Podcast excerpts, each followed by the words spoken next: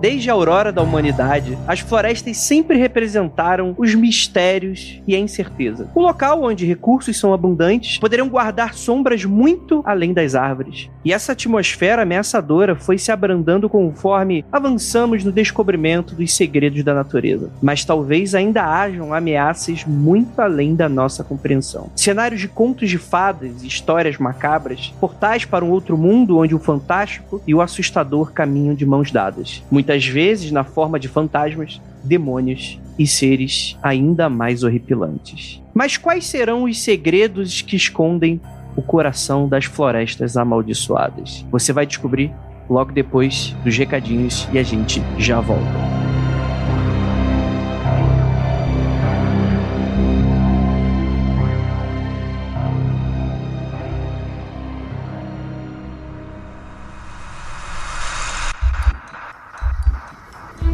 De errado com seu áudio.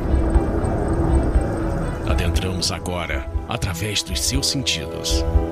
Estamos preparando você para o que vai acontecer nos próximos minutos. Além do que conhece por tempo e espaço, o contato com algo além. Não conte para ninguém e nunca olhe para trás, pois este é Mundo Freak Confidencial.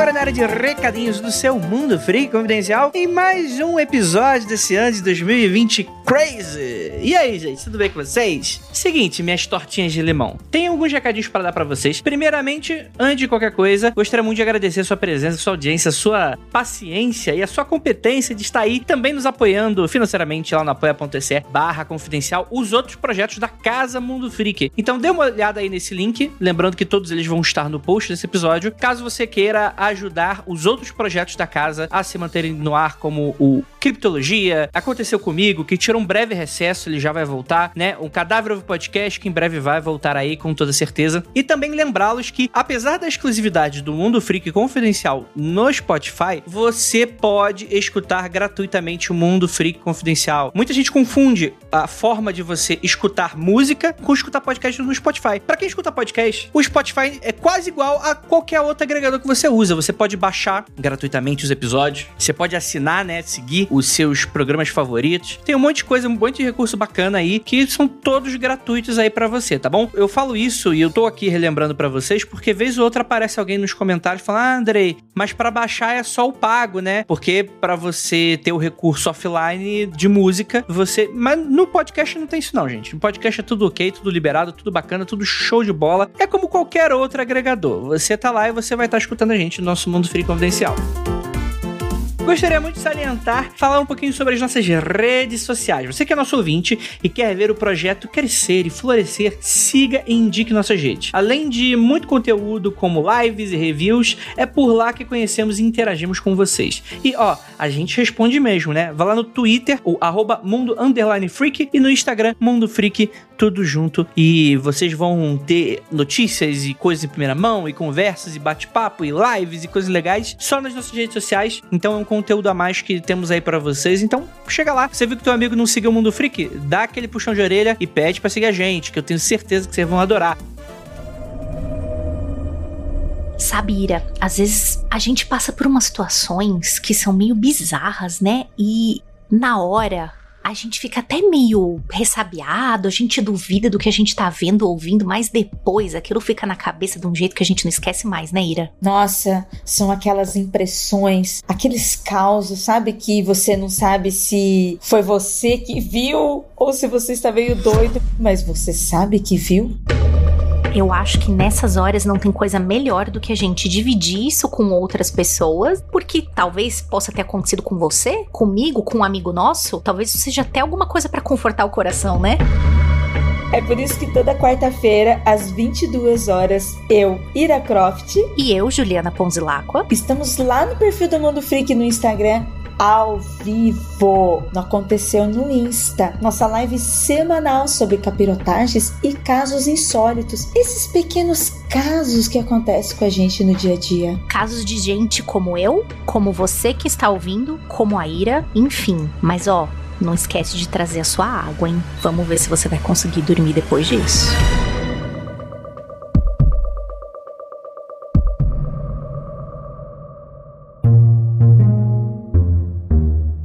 Pequeno lembrete, para quem não lembra, em 2020, né, a gente anunciou a viagem com a Grande Rota, né, que seria um tour que faríamos pelo Brasil para, enfim, investigarmos juntos, nós, nós produtores do podcast favorito de vocês e os ouvintes, a gente iria, iria, né, porque 2020 aconteceu, né, esse caminhão que chamado 2020. Mas, como vocês já devem estar sabendo aí, vacina tá perigando a qualquer momento o pessoal começar a vacinação, dependendo da data que você estiver escutando isso aqui, e a viagem de SP para BH vai acontecer, mas quando ainda é um mistério. A vacina tá vindo e, e estaremos nos imunizando até lá. Mas ainda é preciso manter distanciamento e cuidado com a saúde. A equipe completamente Maravigold da Grande Rota está monitorando com todo cuidado e segurança para termos uma viagem bem planejada e sem perigos. Por isso, eles estão conversando com cada um que preencheu o formulário de interesse e mantendo contato para quando tivermos todos prontos e com o bumbum inchado de tanta vacina. Já pedi já dois, dois litrão, vai ser um para cada ouvinte, tá bom? De, de vacina. Mas brincadeiras à parte, gente, é o tipo de coisa que, como vocês sabem, nós adotamos uma postura bastante rígida, né? Da partir do início da pandemia, até chegamos a gravar um episódio, nós levamos muito a sério essa questão. E mais ainda a grande rota, né? Que a gente sabe que a gente aqui a gente não dá desculpa por ah, questões econômicas, ah, não. Não, é vocês, vocês são o nosso, nosso precioso cristalzinho encantado e sem defeitos e a gente quer proteger vocês de qualquer custo. E é claro que a gente também tá muito ensegueirado. Poxa, quando vai ser a próxima vez que a gente vai conseguir sair de casa de maneira segura, né? Eu sei que tem muita gente que teve que sair porque trabalho, né? Esse tipo de coisa e tal, mas a gente entende que é preciso diminuir os nossos movimentos, né? Quer dizer, tem muita gente que dá desculpa, ah, Andrei, mas se eu tô trabalhando, por que, eu não posso ir pro barzinho? É simples, né? Você tá aumentando aí a tua chance de contágio e a chance de contaminar os outros, né? Por mais que você já, já tenha tido a doença, você ainda serve de veículo de manifestação dela, né? Sem falar que, infelizmente, a gente tá constatando aí que a reinfecção da doença existe, ela é possível e ela é ainda mais perigosa do que a da primeira vez, né? Então, todo cuidado é pouco e a gente, em conjunto com a Grande Rota, tá aí de olho na segurança de vocês, tá bom? Pequeno anúncio para você que é interessado no conteúdo do Mundo Freak. Você quer ser um pauteiro aqui, participar do conteúdo do Mundo Freak de alguma forma? Semana que vem anunciaremos o início da campanha. Seja o novo pauteiro do Mundo Freak 2021. É, galera, vai ter aí mais uma oportunidade para você que não sabe tá dando mole. Você pode se tornar um pauteiro do Mundo Freak. Eu vou explicar mais os detalhes das regras, né, como é que você faz para você se candidatar semana que vem. Agora é só para você, é só um aviso para vocês se prepararem, beleza? Então é isso.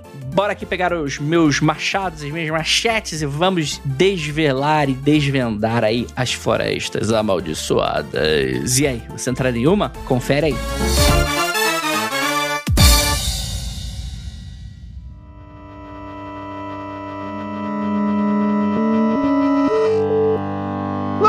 Belas noites, queridos ouvintes. Está começando mais um Mundo Freak Confidencial. Eu sou André Fernandes e hoje nós vamos, com os nossos nossas machetes, abrir espaço no mato para descobrir, afinal de contas, existe vida ou morte além das trincheiras verdes? Eu, eu tô, já tô no freestyle aqui, já tá começando a dar aquela derrapada. é, eu vou começar apresentando os meus companheiros aqui, para não me deixar na mão. Temos aqui o nosso queridíssimo professor Marcos Keller. Olá, queridos ouvintes. Estamos aqui agora para o primeiro primeiro programa que eu estou participando, pelo menos, de 2021, esse ano maravilhoso, o ano da esperança, o ano da retomada, o ano que eu aprendi a não desejar tanta coisa que talvez não vá rolar. E vamos falar de um dos meus ambientes preferidos na vida, que é o meio do mato. E temos ele aqui também, nosso especialista em cagar no mato, Rafael Jacaona. Só porque eu moro em Belfor Roxo? Tem mato todos os lados? Tem. É fresquinho? Era, não é mais. Mas o, o matagal aqui não é onde estão os fantasmas, não. É onde estão o tráfico. Depende de onde você mora. Tá bom, vamos gravar um pouquinho mais baixo, tá, Rafael? Para não, os vizinhos não saberem o que você tá falando. E temos aqui também uma queridíssima especialista convidada, essa criatura, nossa monstrinha do pântano, Ananda Mida. Olá, rapazes, olá, ouvintes. Espero que vocês estejam bem, na medida do que é possível, tá bem, né? Eu tô bem também na medida do possível. E é isso aí, a gente gosta de mato. É por isso que a gente tá aqui hoje. Seja lá qual mato vocês estiverem pensando aí. O negócio é mato ou morro, ou corpo mato ou corpo morro. É isso aí. Tá bom, Rafael. Obrigado aí pela dica para os nossos ouvintes. Vai ser extremamente útil para esse 2021. Exatamente. Mas é verdade, gente. De durante muito tempo, florestas, meio do mato no geral, muitas vezes significava morte, né? A maioria dos contos de fadas, quando você vai contar para suas histórias, para suas criancinhas, quando eles lidam aí, geralmente esses contos de fadas mais europeus, né? Você tem toda aquela coisa do cautionary tale, né? Que é o tipo assim, é aquele conto que é para alertar as crianças, né? Então, a, as histórias eles têm, além de uma moral que vai ser ensinada para criança, uma série de alertas e lógicas que são axiomas daquela vida no campo, né? E que são interessantes para que elas, enfim, tomem decisões corretas conforme elas forem ganhando experiência de vida, que afinal de contas, né, tem que trabalhar, ajudar o pai na roça, esse tipo de coisa. Então, por exemplo, Chapeuzinho Vermelho, né, ao entregar os doces na casa da vovozinha, o pessoal faz o alerta, né? João e Maria, por que que papai e mamãe deixam João e Maria no meio do mato? Não é porque eles vão virar o Mogli e o menino lobo, é porque eles vão morrer, né? É isso, né, sem assistência, né? E durante muitos anos as florestas representaram essas ameaças, diria eu que representam até hoje, né? A gente como nós vivemos em grandes cidades, em regiões metropolitanas, nós temos por uma atitude muito comum subestimar as forças da natureza. E existe uma grande verdade que é o seguinte, gente: a floresta, ela quer te matar. O, o ser humano, né? O ser humano ele tem que viver em grupo, porque a ausência desse grupo geralmente vai deixar você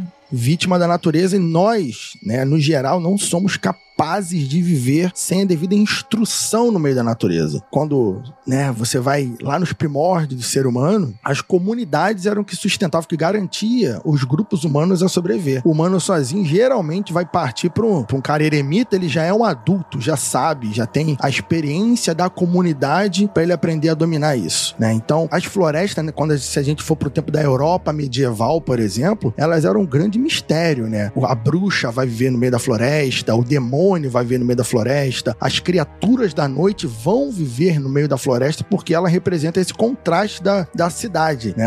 A floresta representa o medo. Então, as comunidades, grupos, variando a data, variando o momento na Europa, eles vão destruir florestas por, pelo medo, né? Para trazer a urbanização, trazer o, a, a sociedade ali. Então, a floresta vai ter esse, esse dilema de, ora, ser o que vai prover o alimento, ora, é, vai garantir o medo. É uma questão bem humana, bem interessante. Acho que a civilização distanciou, né, as pessoas da floresta. É onde você não conhece as coisas a medo, né? Acho que as pessoas Exato. têm um grande medo da floresta justamente por não estar ali integrada com ela, né? Não coexistir com a floresta e gera essa temeridade aí. Eu queria acrescentar uma parada que, assim, eu gosto bastante de estar em relação com ambientes mais selvagens e tal. E, assim, hoje no mundo você não, exi não existe mais nenhum ecossistema puramente selvagem. Tudo foi tocado pela gente de alguma forma, né? Que a gente desgraçou o planeta a vários níveis. Mas tem algumas questões que são sempre importantes da gente levantar, né? Acho que a Nanda e o Jaca desenha isso muito bem. Que o que, que rola é que em algum momento a gente teve uma dicotomia entre o que, que é civilização e o que, que é estado natural, né? A gente começou a ter uma treta entre esses dois. E nós, o ser humano, hoje, a gente não tá mais em consonância com a natureza 100%, né? A gente tá vivendo e evoluindo de uma maneira à parte. A gente criou um universo de proveta, a gente tem eletricidade, Wi-Fi,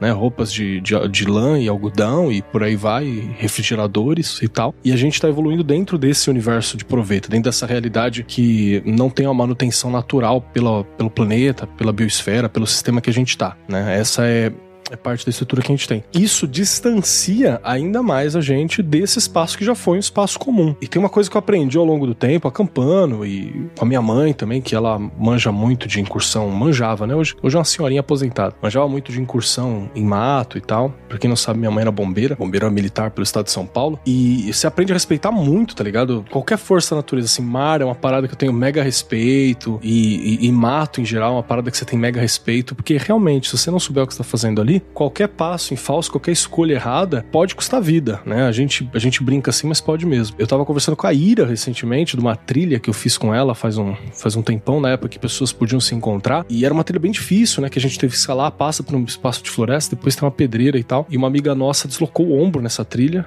faltando, tipo, ainda metade dela para escalar e tal. E aí, na hora que a, que a amiga nossa descolou o ombro, ela falou: Ai, o que aconteceu? Aconteceu alguma coisa? Eu falei: Não, não aconteceu nada, né? Ela, puk, deu pra colocar o ombro de novo e continua caminhando. E a gente só falou mesmo o que aconteceu depois. Porque senão você ia ter que tentar conseguir resgate, é um trabalho muito grande para chegar lá. Então são cuidados que a gente tem que saber, não é só entrar no mato, né? Senão você vai meter o Into the Wild aí, e vai morrer. É, igual o cara do filme. No meu caso, se acontecesse comigo, por favor, gente, use, usa a última bala da pistola para não te chamar resgate, não. Pode me deixar para trás. Salve o mundo sem mim, né? Salve o mundo sem mim. Inclusive, isso que o Kelly tá falando sobre o trabalho que a mãe dele fazia, né, de bombeiro. Até hoje, todos os dias, em vários lugares do mundo, o que mais ocorre no sentido de turismo, ecoturismo, é a pessoa falar que conhece, que manja, que viu o mapa, que, que, que vai, aí vai sozinho, vai em dupla e some. Aí tem que ir lá o bombeiro, tem que ir lá a galera, helicóptero, uma porrada de gente atrás do que sabe pra cacete, sabe pra caralho, errou a trilha e não sabe mais voltar. Você, como o Kelly falou, você deu um passo em falso, errou uma curva, não tá com equipamento a bússola, ou então perdeu, quebrou, não sabe ver direito, você se perdeu, já era. Você vai andar numa direção e se essa direção for errada, você vai se perder cada vez mais e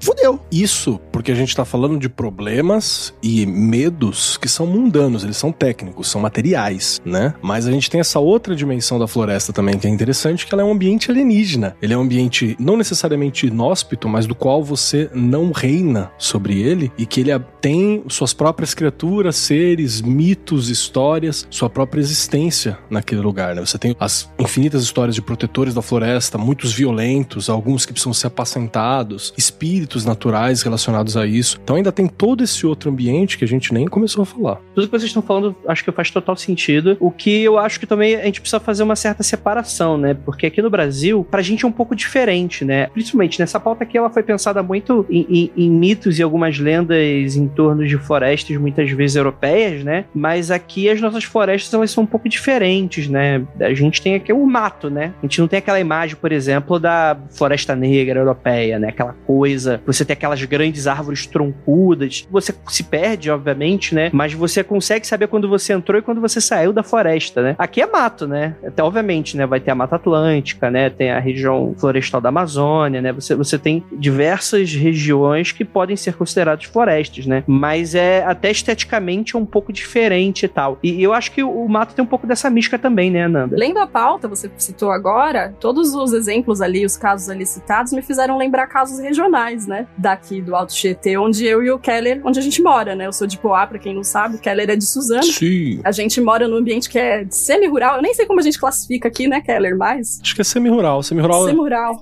é suficiente. Não, segundo a. Eles fizeram a mudança na prefeitura, o nome hoje é Cu do Mundo. também, também. Pode ser. onde Judas Pedro bota. Só uma curiosidade, onde vocês moram é prefeitura própria ou faz parte da cidade de São Paulo? Não sei nada mesmo. É prefeitura própria, cidade satélite. É região metropolitana de São Paulo, mas cada um é um distrito, né? Entendi. É tipo, é, é comparando com o Rio de Janeiro, é tipo, seria a Baixada Fluminense onde vocês moram. Talvez não tão ruim, ou talvez tão ruim quanto, não sei. Olha, rapaz, tá, tá, tá- Pode ser, pode ser. Entendi, entendi a relação. É, a gente tá na área pó- pós-zona leste, então não tá tão longe não em algumas coisas. extremo leste de São Paulo. Aqui a gente tem algumas regiões que também tem é, preservada a Mata Atlântica, né? Então não é quando a gente diz é, periferia rural, não é só região de fazenda, de- tem parte da Mata Atlântica preservada também e vários lugares aqui com histórias sobrenaturais também análogas a essas da Europa. Não sei se o Keller conhece alguma, mas tem uma aqui popular de Suzano que é da Lagoa Azul. Eita, rapaz. A Lagoa Azul é bastante popular por morrerem muitos- muitas pessoas afogadas lá, né? E o interessante é que, assim, eu já perdi amigos lá, afogados. Minha mãe perdeu amigos lá, afogados. Meu avô perdeu amigos lá, afogados. E as pessoas continuam indo nadar lá, por algum motivo que, sei lá. Ah, não. Das pessoas continuam morrendo aí e continuam fazendo a mesma coisa. A pessoa é teimosa porque nunca vai acontecer com a gente, entendeu? O pessoal é teimoso. Não, essa Lagoa Azul, ela, ela é bizarra, porque assim, você acha notificações locais, que nem. Se você procurar aqui por notícia, eu procurei uma notícia. Mais uma morte na Lagoa Azul. Agora com um jovem de 22 anos. É uma das primeiras notícias, assim, tipo, é mais uma. Mas qual o lance aí do sobrenatural? Que a pessoa sente alguma coisa puxando, ela perde a força? Tem algum relato desse tipo que caracteriza ser sobrenatural? Tem relatos de pessoas que vão lá nadar e veem as pessoas mortas, né? Vagantes e tal. E aí tem todo esse rolê de que a pessoa é atraída pra morte, que é a lagoa que é amaldiçoada, e que chama a pessoa pra morrer e tal. Aqui tem uns, umas paradas assim, tipo, lugar- lugares que cobram sabe? De tempos em tempos o lugar cobra um- um- al- alguém. Tem alguns cantos assim. Pedágio. Mas também tem um lado, né? Vou fazer o papel da cética aqui. Eu fazer o papel da cética. Que é uma lagoa que, na verdade, ela não é natural. Ela é uma lagoa de escavação de argila, né? Dessas empresas que trabalham com extração de areia, né? De sedimento. Essa lagoa é artificial e ela não é uma lagoa pensada para ser uma lagoa recreativa, né? Ela, ela é, sub- é um lugar que foi submerso. Tem toco de árvore. Boa parte das pessoas que morreram afogadas ficaram presas nesses tocos de de árvore, né? Então realmente é um lugar que falta política pública aí para proteger e não deixar a galera na, nadar, né? Infelizmente também é uma questão de política pública a falta de lazer, né, pra galera. E a galera vai nadar na lagoa. E é isso aí. Faltam os contos dos irmãos Green sobre a Lagoa Azul de Suzano, assim, pra falar Olha pra aí. galera. Não, nada aqui que vai dar merda. Su- Suzano tem essa história, né? Tem, dá pra fazer uma. chamar Ah, o dá pra sim. fazer uns contos. Vamos começar então, né? Vamos, vamos, vamos falar um pouquinho sobre algumas florestas que a gente selecionou aqui pra vocês, né? A primeira delas é. Assim, eu não vou saber falar porque eu não sei falar romeno. Existe a língua romeno? Existe a língua romena. Que é Roiabacil, ou Roiabaquil, né? Eu não sei como é que se pronunciaria. Acho que é a Oia Bacil mesmo. É, ela fica situada na Transilvânia, que, enfim, né, todo mundo já conhece, né? Que é uma região da Romênia, que acredito que a maioria de vocês que estão escutando agora conhecem pelo Conde Drácula, né? Lendas nesse sentido, né? Bisavó teria vindo de lá, hein? Adianta que minha avó veio da, minha bisa veio da Valáquia, ali ao lado. A Valak é tipo, é Suzano da Romênia. Tipo isso, tipo isso. Apesar de descobertas recentes, né, que alguns membros sabem a respeito de minha linhagem consanguínea, existe uma linhagem que vem daquele, daquele local. Mas apesar, apesar da, da similaridade com as relações aí de histórias, não tem muito a ver com a lenda do Drácula ou coisa nesse sentido, né? Na verdade, a região em si é uma região bem sombria, né? A Roia Bacil tem um nome, né? Esse nome dele significaria como Floresta do Pastor, que vem de uma lenda no qual um homem e os seus animais, né? Algumas ovelhas, algumas centenas de ovelhas entraram na floresta e nunca mais voltaram. E lendas relacionadas a desaparecimentos especificamente, em floresta no geral é comum, né? Mas nessa floresta é mais ou menos é o que o pessoal conta, né? Que o desaparecimento, além de ser comum, você tem algumas histórias bizarras, né? São 295 hectares de mata fechada e que ele teria aí algumas similaridades que o pessoal compara muito com o Triângulo das Bermudas, né? Inclusive chamado por alguns de floresta mais assombrada do mundo. Tem, uma, tem umas histórias bizarras, por exemplo, de uma menina de 5 anos que teria sumido nessa floresta e foi encontrada 5 anos depois. E a questão é que ela não havia mudado nada, né? Tinha o mesmo rosto, as mesmas roupas e aparentava, inclusive, estar na mesma idade da qual ela desapareceu, né? Bizarro.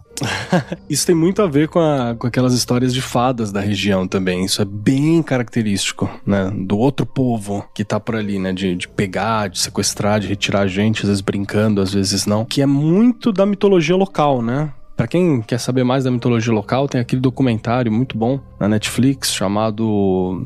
Não lembro, Henry Cavill, misturado com Vera Holtz. Como é que é o nome daquele negócio? o Witcher. Witcher, é. Witcher é toda aquela mitologia do Witcher é, é, é desenvolvido naquele local. Inclusive, seria interessante perguntar a essa pessoa desaparecida se de fato ela se perdeu durante muito tempo ou se pra ela foram poucos dias ou poucas semanas, né? Porque se ela sumiu e foi encontrada com a mesma aparência, vai que na visão dela, eu não sei da história, vai que na visão dela ela se perdeu alguns dias e quando foi encontrada tinha passado cinco anos pra quem tava de fora, né? Entra aí também no, no lance de portais, outros mundos. E vai por aí. O Rafa sempre investigativo. Isso mesmo. Perguntar é mais fácil do que descobrir a verdade, né? Então, pergunta bastante. Mas é interessante porque tem mais do que isso, né? Essa floresta, por exemplo, algumas árvores elas crescem de maneira retorcida e muito bizarra. E os especialistas dizem, né? A gente não, não, não trabalha nessa área, mas não tem muito consenso sobre por que, que as árvores nasceram dessa forma. E é, é bizarrinho mesmo, né? Parece um, um ponto de interrogação de cabeça para baixo, né? As árvores crescendo, é muito estranho. Em 68, né? Um técnico militar chamado Emil Barner fotografou um suposto OVNI que estava sobrevoando a área florestal, né? E elemento importante desse caso é que uh, o militar não teria nada para ganhar ao divulgar essa, essa fotografia, porque o governo soviético encarava a crença em discos voadores como uma loucura, pelo menos assim, de frente, né? Era como era visto pela opinião pública, né? Ou até mesmo como uma tentativa de sabotar o regime, do tipo, ah, estão tentando ridicularizar, ou coisas nesse sentido e tal. Vou deixar a foto aí para vocês, né? Na verdade, a Nandinha vai deixar a foto aí para vocês, que eu provavelmente vou esquecer. Pode deixar. Ou a foto das árvores tortinha é, é bizarrinha mesmo, né, cara? Cara, eu achei até bonito. Esquisitíssimo. Não é que seja feio. Coisas bizarras podem ser bonitas, mas é muito incomum. Mas causa aquela apreensão, né? Você tá andando num lugar, tromba umas árvores dessas, você já fala, opa. Parece muito quando você quer, sei lá, mudar a direção de um tronco de árvore, quando ela tá crescendo, você amarra alguma coisa, você ou ela cresce encostada em outra coisa que ela faz aquela curva meio natural, muito esquisito essa, essa árvore crescendo. Parece que foi a, foi a CD Projekt Red que projetou essa árvore, saca? Porque ela se comporta errado numa parte Tá dela. bugada, assim. desenharam ela, ela errada. E aí depois ela ajeita, né? Ela buga no começo e ela ajeita na outra. bem doido. O pessoal local fala que é muito comum a sensação de você estar sendo observado enquanto anda por essa floresta, e não é incomum episódios de irritação de pele, queimaduras ou arranhões surgirem quando você entra na floresta, né? O que é, é, é interessante, né? Há relatos de olhos verdes e brilhantes observando o visitante, além de um espesso nevoeiro escuro vozes que gritam e por aí vai, né? É um lugar bacana para você dar aquela, né, passeada. Cara, aí tem mais uma coisa bacana sobre sons na floresta também, é uma, uma coisa que a gente ouve muito. Sempre tem alguma história de som, às vezes tem coisa de ver também, mas som é uma coisa muito comum. Eu tenho relato assim de estar num lugar de mato e tal e ter a impressão de ter ouvido um grito abafado, às vezes chamando alguém, às vezes chamando você. E pode ser N coisas, né? Pode ser os milhões de sons naturais ali que se encaixam de uma maneira que teu cérebro pareidolia auditiva, né? Que ele quer entender como alguma coisa e tal. Mas isso é algo também bem comum de, de meio de mata pra, pra gente ouvir. Tem um- uns vídeos no, no YouTube da vida que mostra alguns sons de pássaros que são idênticos a um, um demônio, sei lá, o que, que a gente conhece de demônio de filme, assim. O som é bizarro. O passarinho sabre de luz, né? Phaser, né? Dá os raios, faz piu, piu, piu. Tem da hora. Não, esse ainda é tranquilo. Tem uns que parece que são os seres das trevas gritando e tu fala, "Ih, cara, tu tem certeza que é o inimigo atrás de você. O próprio piado da coruja, né? Uma parada aterrorizante. Aqui é, é bem conhecido, a gente sabe o que é uma coruja e como é o som e tal. Mas é uma parada que dá uns arrepios. Eu acho que muito disso pode vir do desconhecimento mesmo da floresta, né? De não conhecer os animais, não conhecer os barulhos, e aí você não conhece fantasia, né? Deduz, sei lá, alguma coisa do tipo. Falando de bichos, né? No caso. Porque tem outras coisas aí que eu mesma não sei explicar, não. O Keller falou sobre esse relato de fadas, né? A gente tem essa questão da fotografia do UF e tal. É muito comum a gente correlacionar essas duas coisas, né? Você tem elementos muito próximos, né? Essa coisa de te- eh, sensação de tempo perdido, né? Enfim, né? Essa coisa das queimaduras, né? A própria questão de sequestro de pessoas e tal. O pessoal faz muito um correlato, né? De que talvez o fenômeno de fada seria é, uma forma de você interpretar o fenômeno OVNI por alguém que não conhece o, o folclore moderno de ufologia, né? O que é interessante, mas eu também gosto de pensar pelo, pela prática de para onde foram todas as outras criaturas que foram quando a gente foi para as cidades, né? É, é- é da gente tá meio que é, como é que eu posso falar assim, colocando essas criaturas em guetos até, né? Elas estão ficando cada vez mais sem espaço, como até mesmo na narrativa de como são com os animais, né? Quando eles perdem espaço e tal. E vez ou outra a gente pode dar uma esbarrada com eles, né? Eles quase próximo da extinção aí, quem sabe.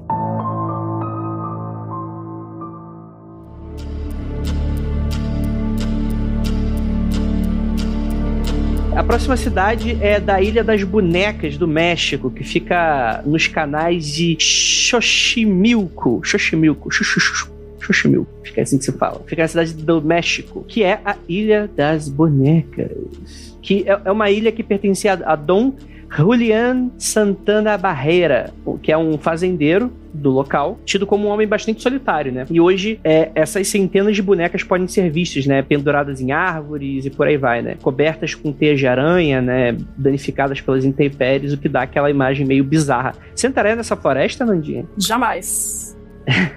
Não, jamais eu acho que é muita coisa, né? Talvez eu entrasse, mas assim, não é um ambiente agradável pra mim, cara. Eu tenho duas coisas. Eu não tenho medo de muitas coisas, não, na vida. Mas duas delas são bonecas, dessas bonecas bebê de criança, e a outra é palhaço. Então, uma floresta com boneca não é interessante pra mim. Eu quero distância. Corofobia? Interessante. Já, já aconteceu de eu jogar no, no grupo de RPG que eu perguntei o que, que não podia aparecer no jogo de forma nenhuma. A pessoa falar que palhaço de forma nenhuma. Se aparecer palhaço, eu não tenho como jogar. Eu falei, ué, mas tá bom, né? A gente respeita, mas é curioso. É, o Andrei me respeita também. Quando eu falei isso pra ele, ele me levou pra assistir It no cinema.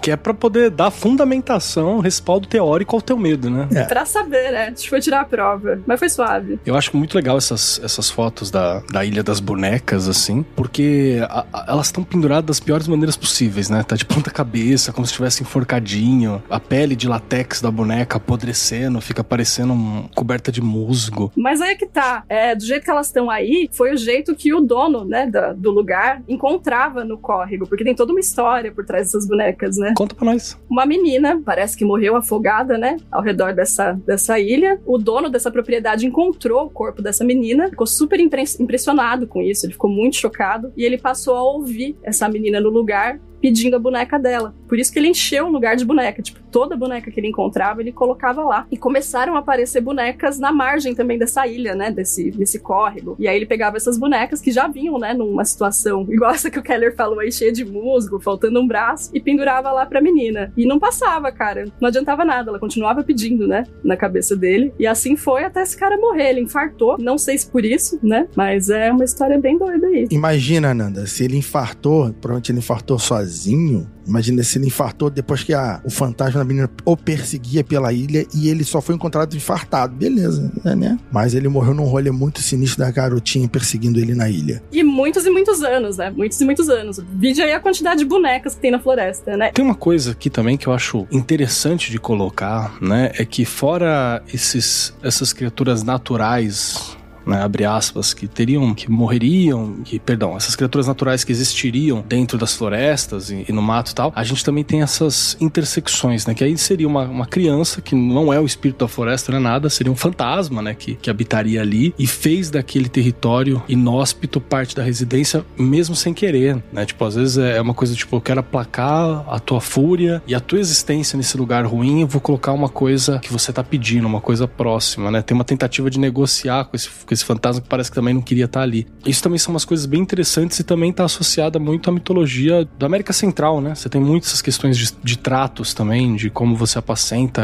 é, espíritos, né? De, de lidar com eles, de presentear. Isso também é muito bacana. Tanto que é um costume da galera lá, quem vai visitar esse lugar, né? Que vai fazer turismo, leva uma boneca para deixar lá pra menina, né? Também. E aí vão ficando cada vez mais e mais bonecas nesse lugar. Sim, aí vai se retroalimentando. Muito interessante, né? Tem essa floresta estadual de Freetown Fall River, nos Estados Unidos da América, que é um dos locais mais misteriosos de Massachusetts e é repleto de assassinatos reais, né? Nesse caso aí, o terror é humano muitas vezes. E que também não deixa de ter os seus relatos paranormais, né? Com cerca de 2 mil hectares por toda a sua extensão, ela se situa na proximidade das cidades de Fall River, Freetown e Lakeville. E a floresta é um parque público no qual podem ser realizadas atividades como passeio, trilhas e piqueniques, o que é algo bastante comum nos Estados Unidos. Eu acho muito louco que a gente assiste um filme americano, assim, né, estadunidense, de fantasma e tal. Você olha e fala, porra, mas ah, qualquer pai de santo brasileiro resolvia esse problema, você não ia ter cinco minutos de roteiro. Né? Mas, mas agora, uma coisa que a gente teme é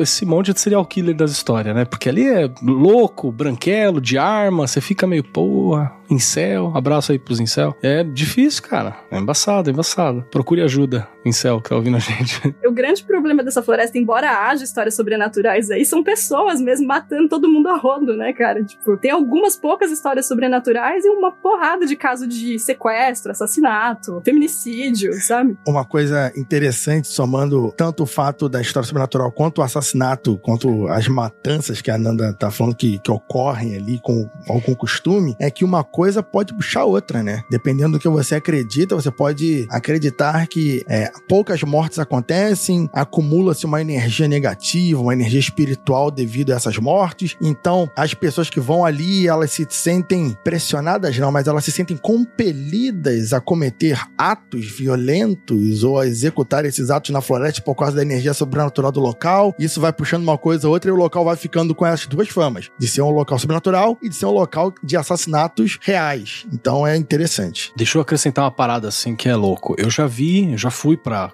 para acampamento no meio do mato, assim, fazer camping selvagem e tal. E eu já vi gente beirar, beirar o surto de entender que tá longe de amarras sociais se você vai pro mato, tá ligado? Então fui acampar com o mano e tal, e o mano começa entrando no, no rolê, e o cara começou com um papo assim, porra, mas aqui, olha, que longe, né? Qualquer coisa que acontece aqui, ninguém acompanha, né? Falei, é, é difícil de acompanhar, isso aí mesmo, aqui é nós por nós. Aí dava mais um tempo assim, eu me lembro da hora que o cara levantou umas assim, porra, pensou se morre alguém aqui, o que que faz? Eu falei, joga pro lado e segue a vida. Aí ele falou, ah, não, não sei o que e tal. Aí chegou uma hora que soltou uma coisa do tipo assim, porra, dá pra fazer o que quiser aqui, né? Que nem dá pra ser punido e tal. Aí foi onde eu e mais um outro amigo, dei uma cutucada no, no amigo. Abraço pro William, que tá sempre nas frias comigo. E aí eu virei para ele e falei assim, irmão, tem cá que tem uma coisa que a gente precisa deixar claro. Pode não ter lei aqui, mas a gente é a lei que mandar um I am the law, tá ligado? A gente é a lei aqui, então não é solto, né? Tem regra, tem coisa, tem espaço, tem várias coisas que a gente mantém aqui, meu amigo, funcionando. Mas é bem solto mesmo, é bem solto mesmo. E é louco, porque, tipo assim, se a gente concordar numa parada aqui que aconteceu, quem vai dizer o contrário, né, irmão? Aí o cara deu uma abrida de olho assim, falei, é, fechou?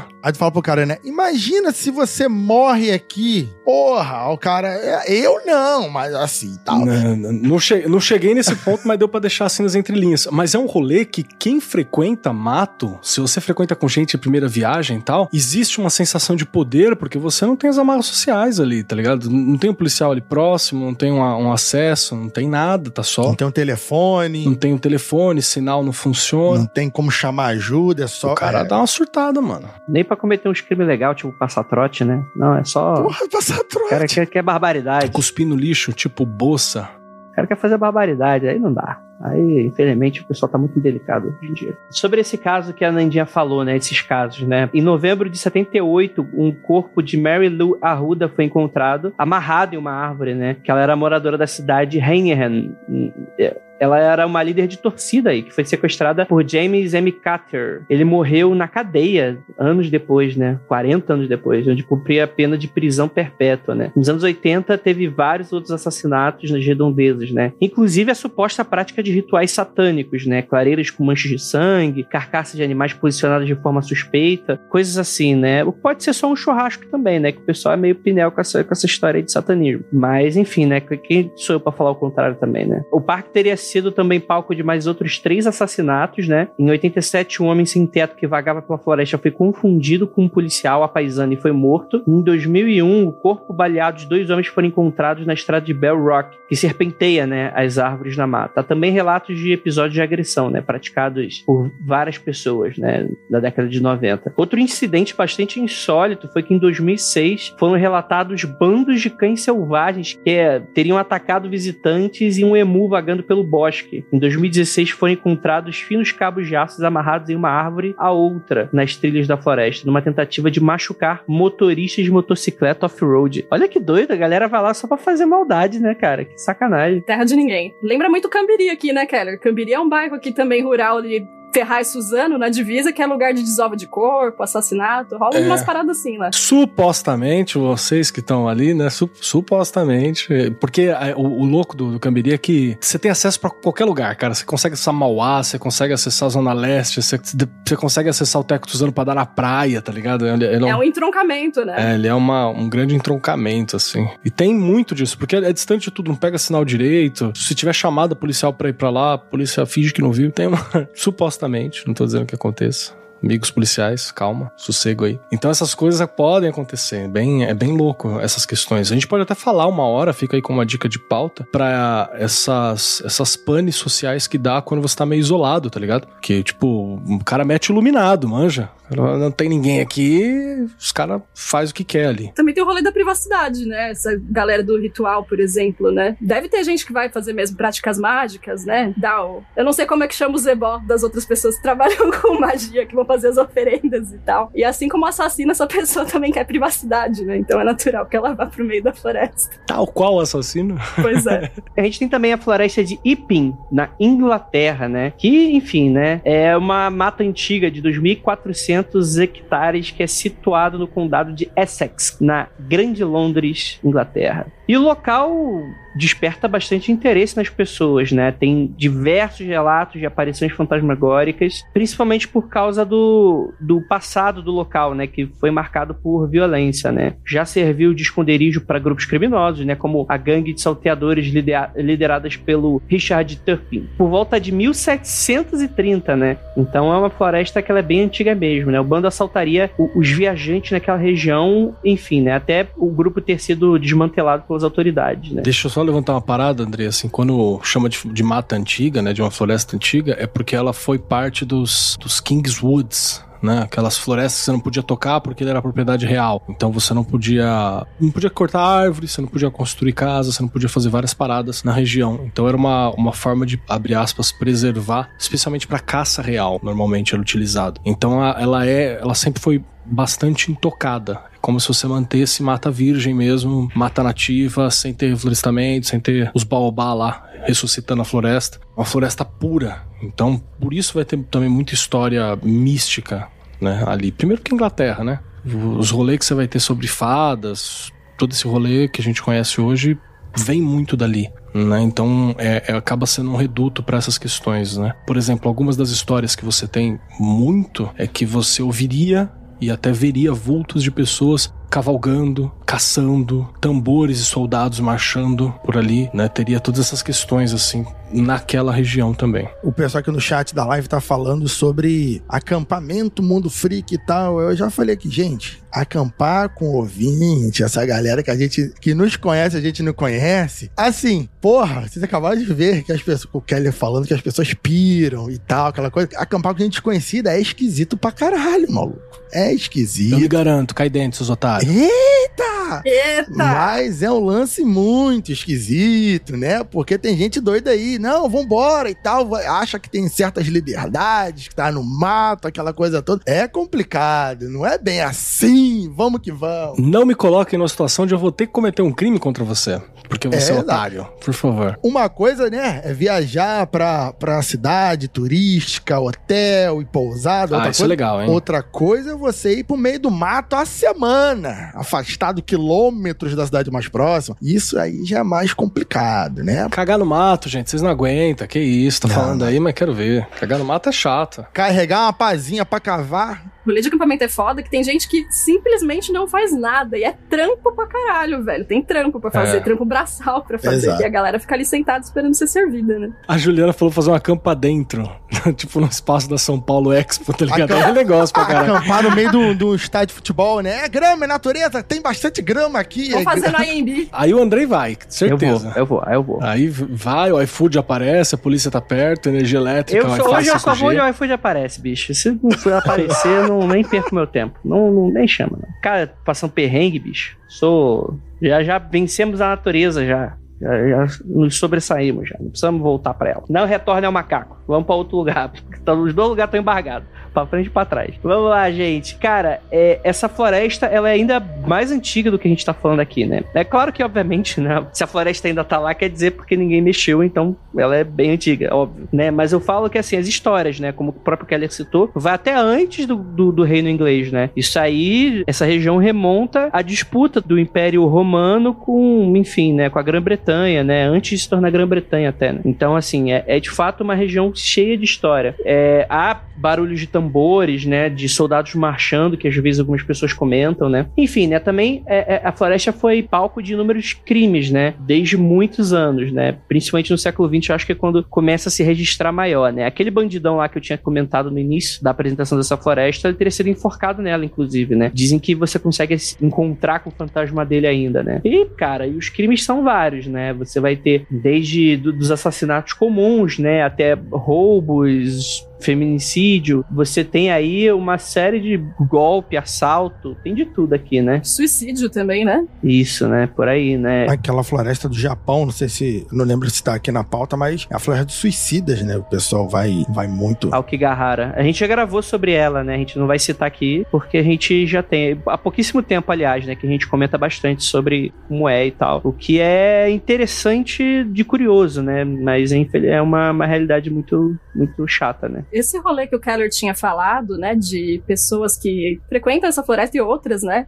que vem ainda pessoas caçando, barulho de tambor, barulho de cavalo. A minha mãe relata muito isso com as experiências dela, né? Minha mãe é uma pessoa do mato. Ela chama isso de memória da floresta. É como se a floresta tivesse gravado isso, sabe, na memória dela e ela ficasse reproduzindo como um cinema mesmo, essas imagens ali, esses fragmentos de memória, né? Da floresta de coisas que já aconteceram ali. Eu já ouvi uma linha muito parecida com essa, muito parecida com essa, de alguns locais. Não só por floresta, mas local onde você tem um acúmulo de vida muito forte, né? Seria isso, por exemplo, metade daquelas aparições em escola, em hospital, é porque muito fluxo de pessoa e blá blá blá blá. É uma das histórias que vai. Mas mamãe Fernanda, é sempre muito sábia. Maps, beijo, Maps.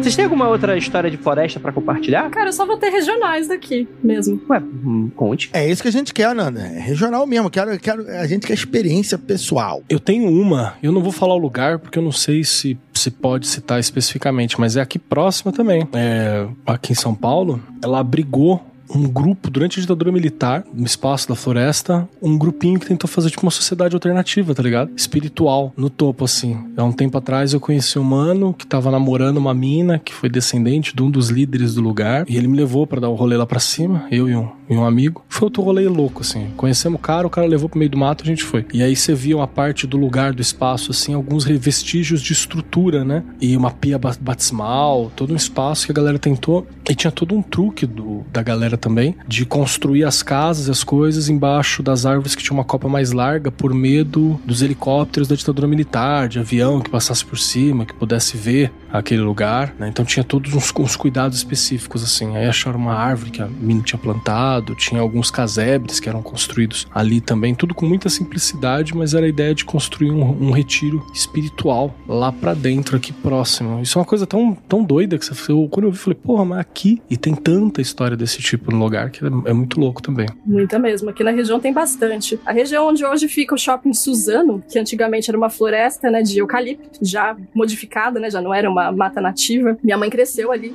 naquele lugar, e ela conta muitas histórias de soldados mesmo, caminhando. Muita gente via soldados caminhando, muita gente ouvia cavalaria, e quando ia abrir a porta de casa para ver, só ouvia os sons dos cavalos e não via os cavalos. Ouvia cortejo fúnebre também, mas também não viam as pessoas, né? Quando as pessoas ouviam os barulhos, iam pra rua ver e não via nada. Outra história interessante aqui da região é de Mogi das Cruzes, distrito de Jundiapeba, que na década de 20 abrigou um, uma colônia para tratar os leprosos, né? Sim, perto da represa, né? Isso, nessa época ainda chamavam os leprosos de leprosos, que hoje é pejorativo, né? A gente prefere se referir como ranceníase. E o governo estadual fomentou várias colônias aqui no estado de São Paulo, uma delas aí em Mogi das Cruzes, que é essa colônia Santa Santo Ângelo, e lá eles tinham um cemitério próprio, né, para enterrar essas pessoas. Eu nem lembro agora o nome do cemitério, vou dar uma checada. Tá lá ainda. Então, e aí tem umas histórias envolvendo esse cemitério, que tá lá, tá abandonado, tipo, a floresta já tomou conta, o mato já tomou conta, e muitas pessoas também relatam que vê, vem gente vagando ali, ouvem barulhos estranhos. Eu passei ali recentemente, alguém deu uma tomada de conta, sabe?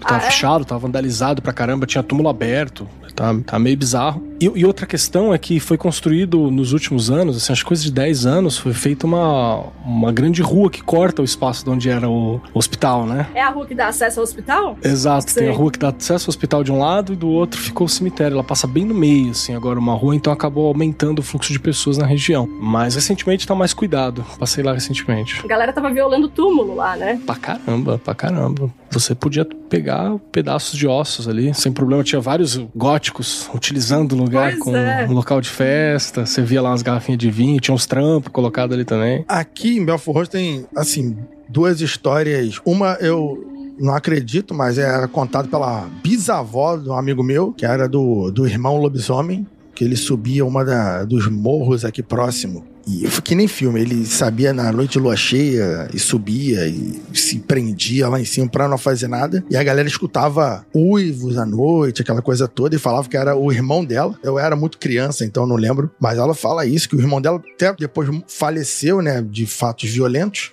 Mas ela dizia que o irmão dela era lobisomem. E uma outra, que essa é mais tensa, porque próximo de onde eu moro tem uma, um local que é chamado de Bayer, que era onde tinha a fábrica da Bayer. Hoje em dia não é mais só a Bayer, tem um conjunto de petroquímicas ali, produtoras de, de produtos químicos. Mas bem próximo tem um entroncamento, e se você ignorar a pista e seguir pelo mato nesse entroncamento, alguns metros, sei lá, uns 100 metros para dentro do mato, você encontra um, um local com antigas estruturas. Isso aqui é, é sério, é Belfor Roxo. E essa antiga estrutura era de uma senzala de 200 anos atrás, algo do tipo. E a galera fala que periodicamente, hoje em dia não escuto tanto mais isso, mas quando eu era mais novo, pouco tempo mais novo, assim, 10 anos atrás, 15 anos atrás, o pessoal costumava passar ali e falava que via. Final da tarde, né? Porque se fosse muito, muito de noite não tinha iluminação nenhuma. Então se vê alguma coisa só se você tivesse visão de gato. Mas final da tarde, né? O sol já se escondendo, o pessoal via pessoas no mato, com, com sem camisa, com aquela roupa é, bem simples, né? Todo, todo. E a descrição é todo de como se fossem. É, é, escravos, né? Como se fossem negros cativos andando por ali. O pessoal falou: não, aquilo ali é lugar, ali é, é assombrado, não vai para lá não, que ali é estranho. E é também um local, por exemplo, ali as redondezas onde o pessoal usa para desovar corpos, né? Então você tem essa, como o Kelly falou antes e tal, essa mistura de o local é um pouco assombrado, porque tem toda essa carga de energia extremamente negativa da escravidão e senzala e tal, e as pessoas ainda vão lá e jogam corpos no local, porque é um local ermo, que só passa uma estrada indo, outra vindo, e ninguém mora ali, só tem uma conjunto de fábricas que ninguém fica ali à noite e tal, então é um local bem tenso, é um local bem sinistro. Doido, mano, doido. Aqui, aqui perto de onde eu moro também tem um caminho, tem um lugar chamado Estrada da Servidão. Tem esse nome não à toa, né? Era pra onde subiam as pessoas escravizadas da, de Santos, né? Eles vinham aqui para a região central. É, a ideia era distribuído para São Paulo, para suas vidas de infortúnio e futuro. E tem um lugar que era é um sítiozinho, e logo na frente, assim, bem na entrada, próximo da, da, da, pista principal, você tem um casebre antigo que ele é uma é uma senzala. Você vê o espaço pequeno para não dar para uma pessoa passar, portão forte, tinha os grilhões ali. Era a gente conseguia visitar, eu cheguei a levar aluno lá, a gente conseguia visitar até uns anos atrás. Aí eu acho que a, a filha do proprietário que entendeu que se eles tinham uma senzala dentro de casa, provavelmente a família deles era uma família de ou comerciantes ou fazia ponto ou passava pano pra escravidão. E aí eu acho que alguém jogou na cara e eles chegaram à conclusão de que não querem ficar famosos na região por causa disso. E aí proibiram o acesso e meio que o lugar fica lá só de, de enfeite agora. Mas a história sabe. Você pode esquecer, tentar esquecer, mas a gente sabe. A história sabe, a história lembra. Isso aí, gente. Inclusive, o, o mato é onde muita gente que vai, como a gente já gravou em outros programas, muita gente vai usar para ver pesquisas ufológicas, porque o isolamento faz você ver coisas pro bem e pro mal. Seja, aí vai do jeito que você interpreta o UFO, né? Não só isolamento. Aquele abraço pro Catena. Né? muita gente vai para essa região erma porque é mais fácil, seja pela iluminação da cidade ausente, então, então você consegue ter uma conexão. Se você da ufologia espiritual, você tem uma conexão maior com o ser, com o outro mundo, e nem que esse mundo seja fora da Terra. Então, fica o recado. Cogumelos são opcionais, hein? Lembre-se disso. Fumo, cogumelo e balinha são opcionais. E tenham respeito pelo mato, né? Peçam licença aí pra entrar no mato. Porra, por favor. É, é isso que a Nanda falou, acho que é interessante que tinha uma, uma lenda, talvez assim, que a galera dizia que quando você ia entrar no mato à noite, você tem que pedir licença verbalmente. Você tinha que chegar, falar licença pra entrar no mato, por exemplo, ah, caraca, vou dar um mijão no mato. A galera jogando bola assim no campinho, aí o, o campinho aqui próximo de casa, tudo cercado de, de mato, né? Aquela florestinha e tal. Aí a galera ia pra dentro do mato pegar a bola ou pra mijar. O pessoal falou: não, tem que. Ó, tá ficando de noite. Tem que pedir licença para entrar. Senão, ou,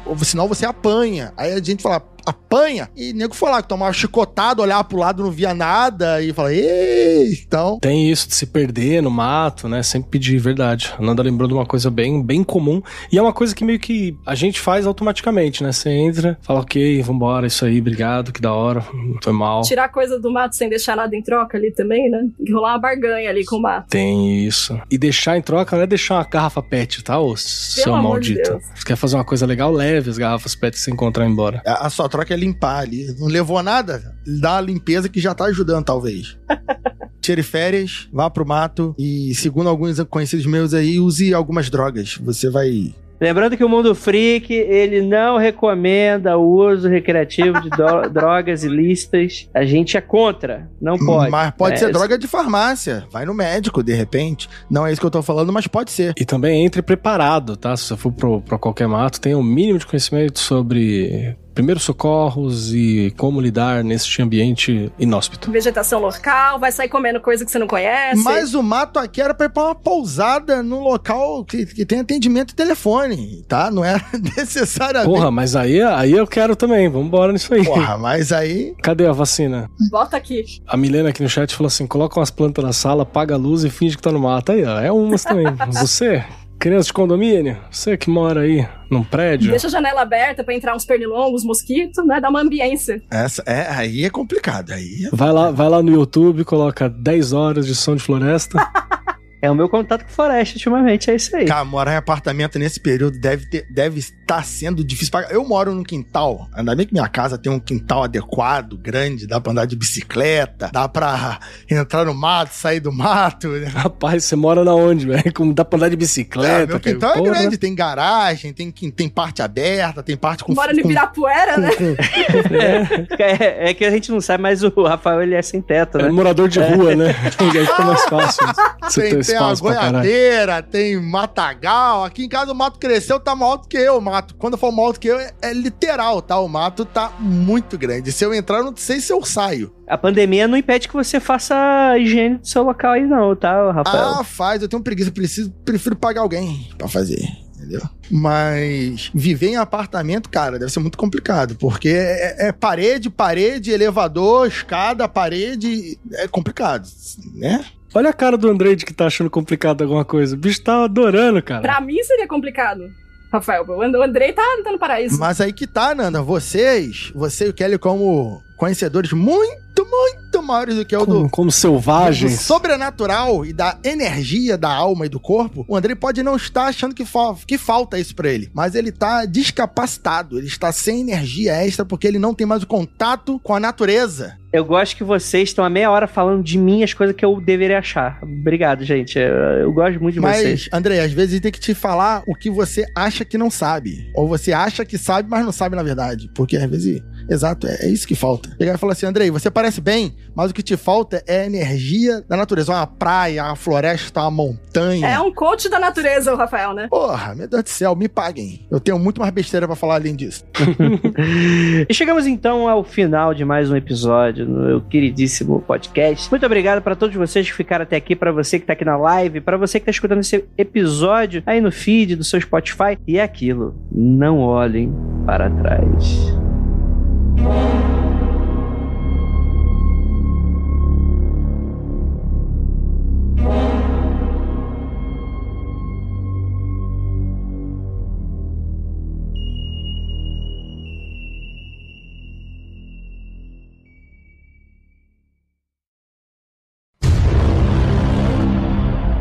a gente nem falou do. Você que tá ouvindo a gente, gosta de tema de floresta, vai lá ver o nosso parceiro de um resgate, de um cara de resgate.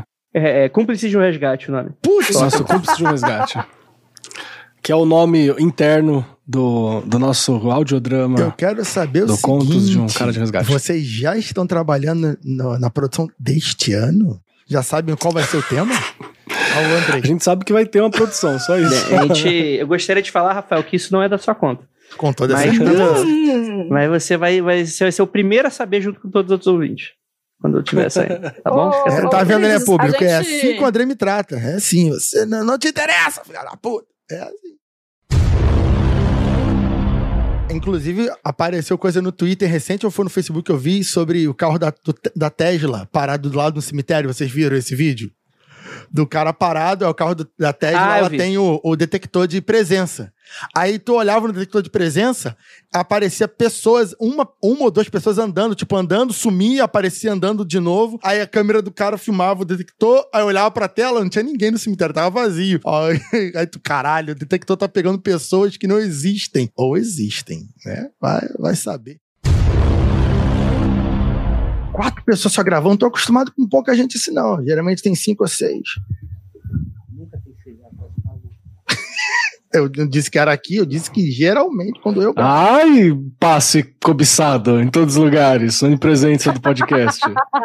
Pequeno cristal disputado, gravador das multidões. Muitas. Quem me é, dera, quem me dera. É. O pessoal, o pessoal reclama comigo que eu participo de pouco Mundo Frio, que eu falo, mas gente, tem que falar com o Andrei e com a Ira, não é comigo não, não sou eu que Com a Nanda agora. não. Agora o povo não sabe, mas quem marca aí é a Nandinha, ó. Mas o poder de decisão de quem vai gravar não é comigo, não. É com o boss aí, ó. É só tirar da mão eu vou dele. ter que tirar meu corpo fora também, tá todo mundo tirando? Né? É, Mas você é a última pessoa que sobra. Quando eu todo mundo tira o corpo runas e sai fora. os nomes. Isso aí.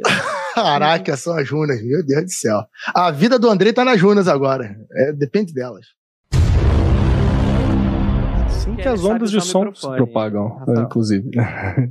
Não, porque tem microfone que ajusta automaticamente, gente. Ah, desculpa, não, não cheguei nesse grau ainda. Estão trabalhando é o pra isso. Tá bom. Claro, calem a boca, calem a boca, vou começar aqui. Desde a. Gostei da sua Aurora. caneca.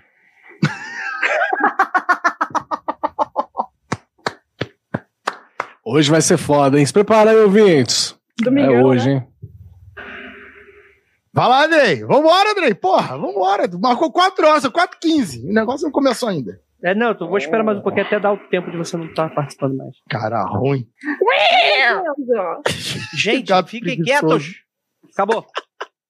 mundofreak.com.br